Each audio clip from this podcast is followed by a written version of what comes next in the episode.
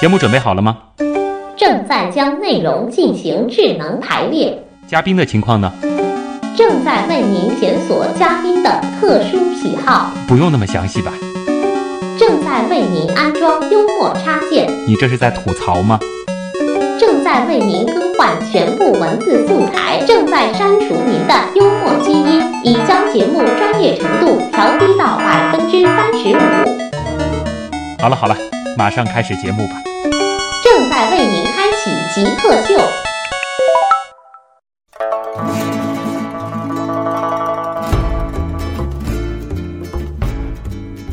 欢迎回来，这里是极客秀，我是只知道含有乳酸的食物挺好吃的旭东，哦，我又是那个只知道吃，不管它含有什么的孙展。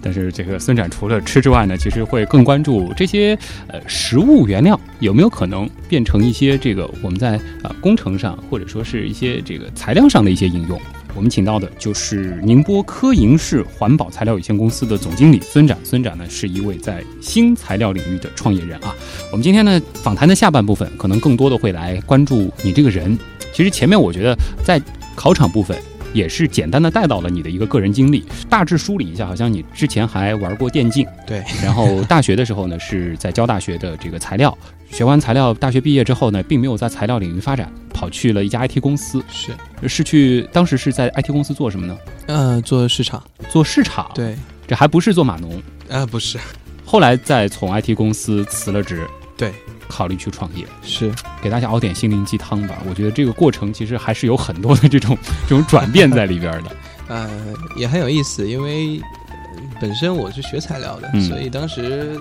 去 IT 公司是因为兴趣， 啊，所以没法去做那码农。嗯 当然，我也很羡慕码农。呃，然后做了一些市场的一些工作，呃，做了一段时间之后，那觉得自己还是有一些理想，想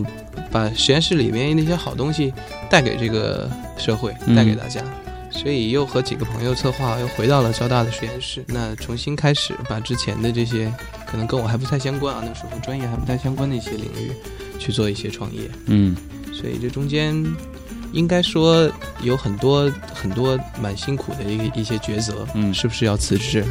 对，这毕竟其实你已经是有了几年的这个工作之后，再选择创业。对的，这个当时其实我们说，在一个行业如果说待了两三年的话，很多东西这个好不容易刚刚打好基础，是刚刚准备起步这个向上攀登的时候，对啊，然后选择重新开始，是，而且这个创业的这个项目还并不是说你最熟悉的一个领域。对嗯，等于说很多的这些东西都是一边创业后面一边重新去学的。是的，因为我们当时我觉得这个领域也是未来的一个发展方向，嗯而且我们当时认为我们实验室的研究水平，整个的这个科研基础也有一定的积累在那里。嗯那个时候觉得可能性成功的可能性还是很高的，所以蛮坚决的嗯就辞职开始了这个是一个什么样的机缘让你认识到聚乳酸的？然后另外就是什么样的一个事儿最终触发让你去辞职从事创业？应该是我的一个朋友，嗯一个发小啊因为我们在大学的时候就认识，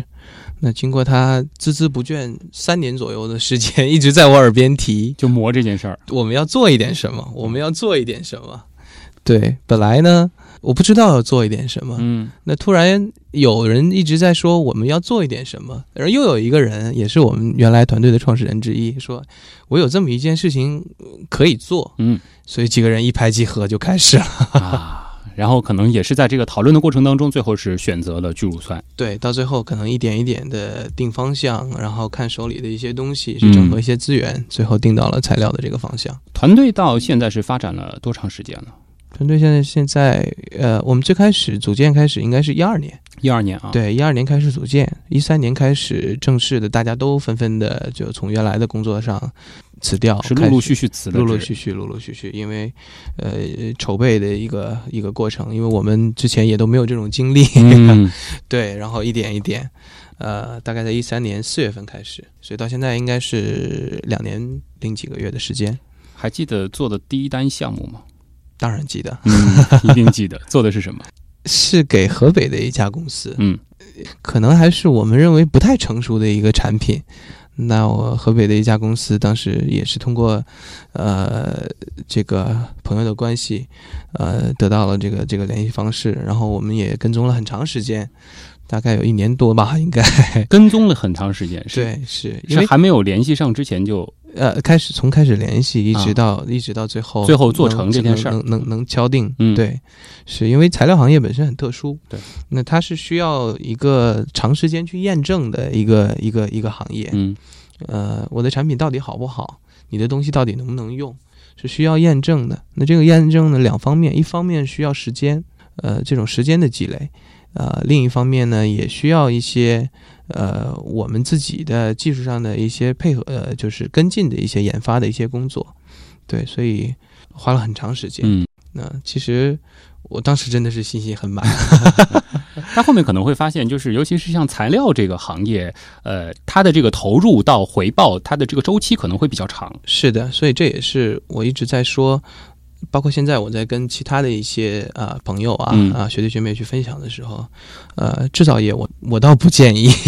现在再有人或者说有大学生嗯，那轻易的来尝试这种这种实业，可能得耐住很长一段时间的对，寂寞，一定要耐得住性子，因为现在。在国内市场或者说国际市场，我们这些领域里面，我们同行业的公司可能都有大概五年、十年以上的这种行业累积。嗯啊，才能一点一点一点的做起来。那大学生那十年是很痛苦的，嗯，。对，对他们的来讲，那那十年的时间又是很宝贵的。可能运气好的互联网公司都已经这个上市了 对是，啊，所以呃，制造业我觉得还是要要踏下心来。但是嗯返回来讲，我们既然选择了这样一个行业，那我觉得我们还是要踏下心来，一步一步，一点一点。那从呃这个不懂怎么嗯去做工厂，到把工厂开起来，到后面把工厂运运转好，怎么把产品再进一步的持续的开发去创新。对，我觉得这还是我们也要学习，我们也是像徐总说的，我们也在边成长边学习的一个过程。嗯。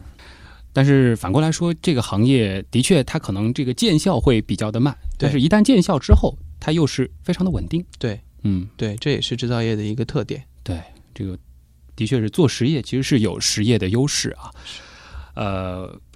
那到现在其实是有三年多的这个积累了，现在你们能够做哪些产品了？那现在我们提供的解决方案就比较多元化。嗯，那我们有做，呃，其实刚才说的，基本上我们都会有一些设计。嗯那有我们可以去做这种啊、呃包装袋、购物袋啊、嗯也可以去做这种啊耐高温的水杯，可以蒸煮的这个水杯跟餐具。啊，也可以去做家纺类的一些。我们最近新开发了一个产品，是我们盖的被子，平时嗯盖的被子，用聚铬酸这种材质做的被子，也是在国内也是呃首家。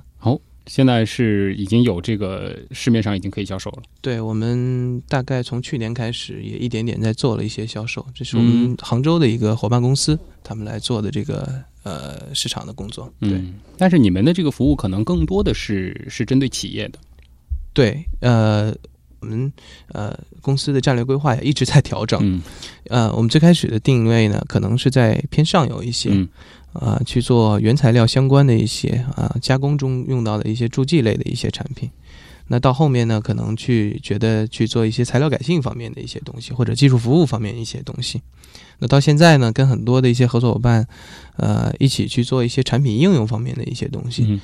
总之，我们是希望能够把这个东西带给更多的人，嗯啊，让更多的人去了解聚乳酸，了解生物基材料，这个也是我们当时创业的意图，所以我们一直在想着怎么能够把这件事情能够做成。嗯对，所以现在也开始再去，呃，这个整合一些资源，那工厂来做工厂的事情，那做产品来做产做做产品的事情。孙长还是希望公众对于聚乳酸这种材料有更多的了解。对，那可能也是啊是今天来极客秀的一 个，是的，很大的也目是的希望借这个平台能让更多的人去了解嗯，啊、去呃认识，甚至有机会去体验一下嗯聚乳酸做的一些产品。聚乳酸的这个产品，它应该是会出现在这个产品的外包装上嘛？如果说用的是这种材质，会出现的，我嗯们现在所有的做的产品的包装上，我们都会写明嗯啊 PLA， ，PLA，对大家就记住这三个字母，可以对去找一找有没有看到过类似的这个产品啊，是用的是这种材料的。是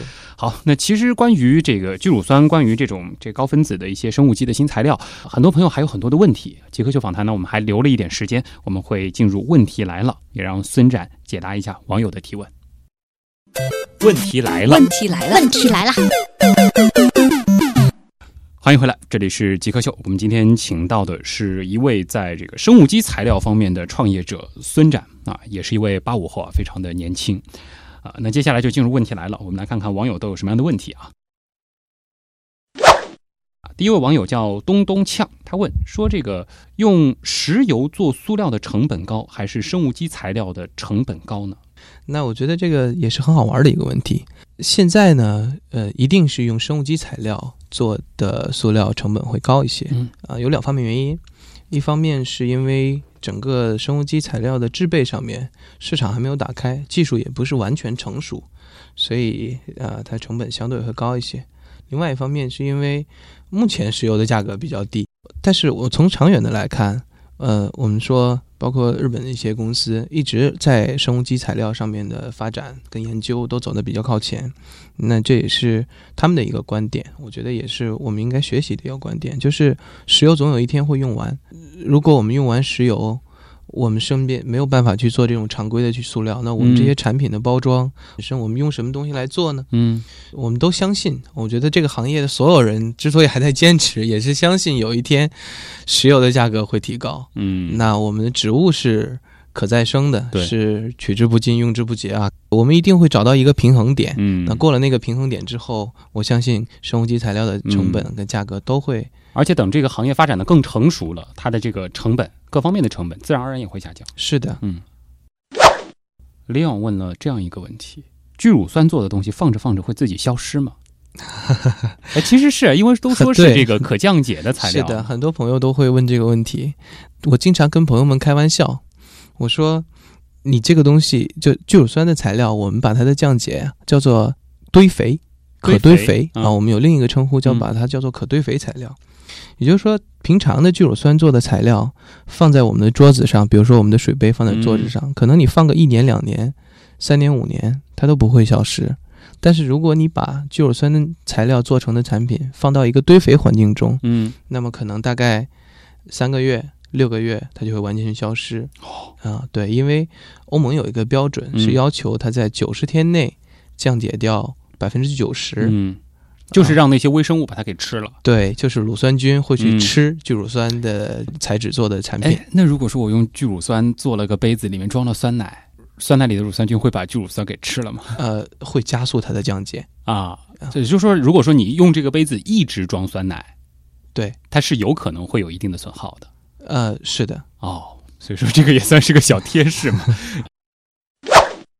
那接下来的这个问题其实还是和吃有关啊。克里斯滕他问，他说这个那么多玉米啊、木薯什么的都拿去做塑料了，那会影响到我们人类的这个这个口粮吗？现在粮食也是很重要的一个问题啊。这个问题是这样。呃，我们现在的科技呢，呃，聚乳酸的原料主要是用玉米，但是随着这个发展，我们现在也在用木薯，包括其他一些非主粮的一些东西来去做，就是只要它富含淀粉啊，嗯，淀粉含量高，我们都可以去用来去做聚乳酸的呃一个原料来源。呃，另外一方面呢，实际上呃我们这里有一个数据啊，大概玉米的产能去年全国啊，就是我国的玉米产能去年应该是两点一几一六嗯一七亿吨，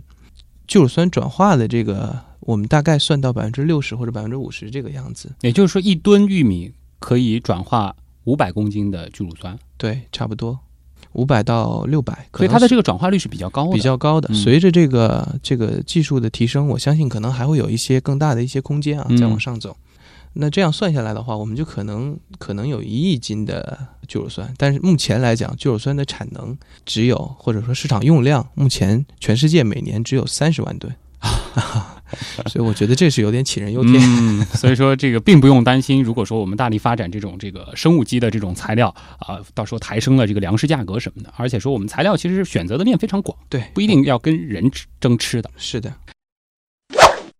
啊。陆二问了，说这个 PLA 也就是聚乳酸的水杯啊，真的是绝对安全无毒，可以吃吗？我不建议他去吃。能吃，啊呃，可以吃，起码它是无毒的也就是说你不小心这个吞了一小粒这个聚乳酸的这个材料啊。哦下去，会有两个问题，嗯一个是你咬不动，因为很硬，啊我刚才说了，就算是一种硬质的材料。所以很难能吃得到。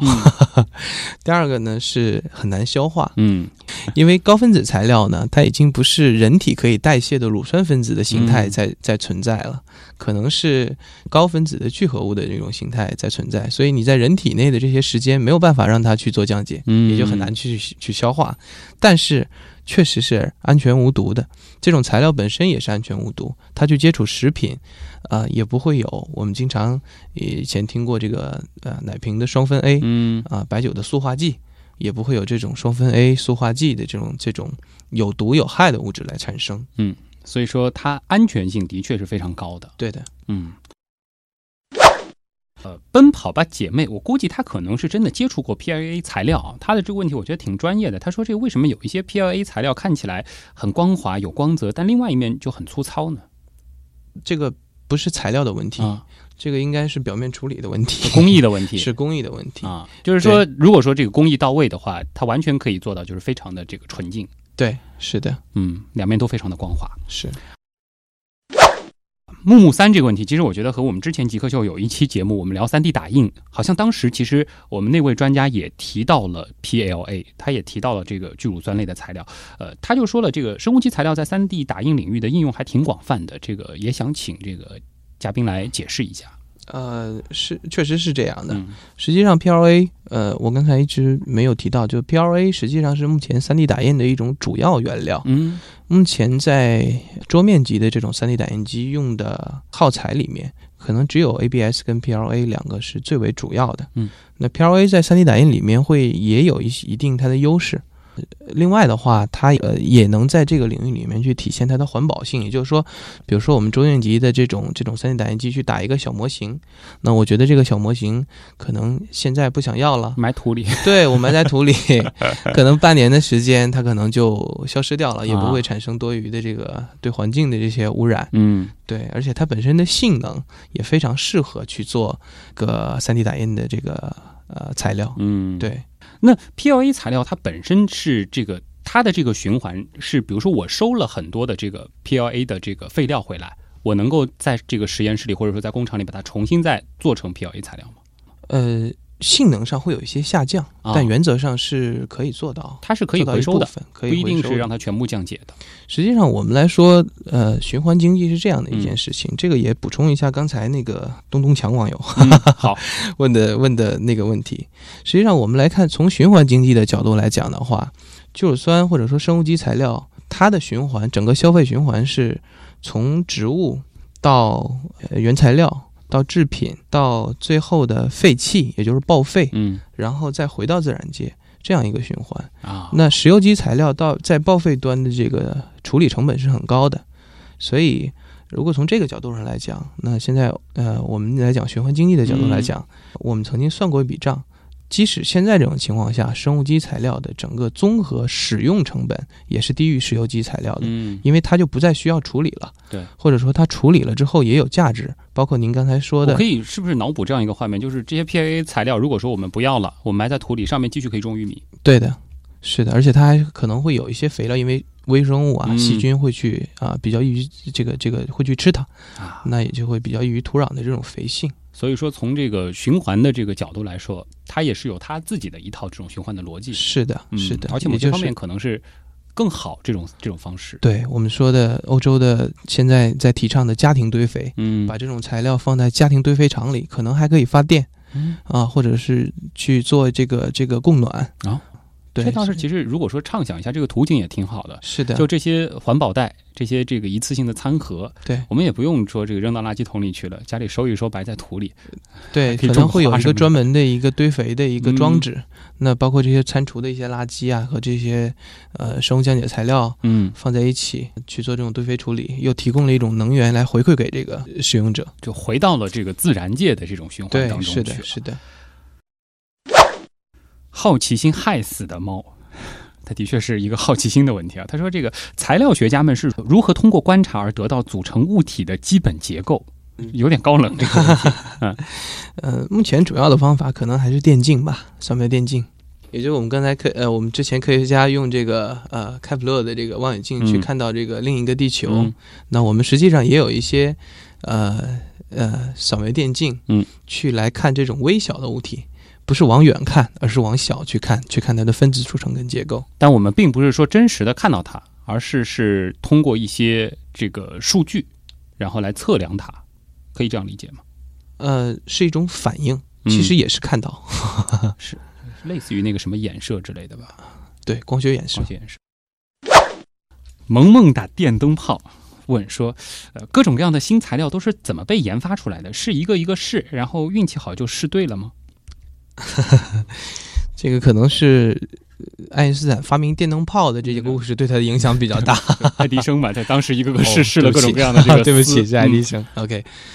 应该这么说，我们在做材料科研的时候还是以经验为基础，嗯，但是确实到最后落实的时候去做实验的时候，真的是一个实验一个实验去试。 是会有运气的成分。呃，我相信有运气成分存嗯在，但是我相信更多的科学理论和依据，呃前期的准备会更有帮助， 比嗯我们运可气能更说有是帮助。缩小一个试的范围 是的，啊，但是一定是会有试的这个过程。对，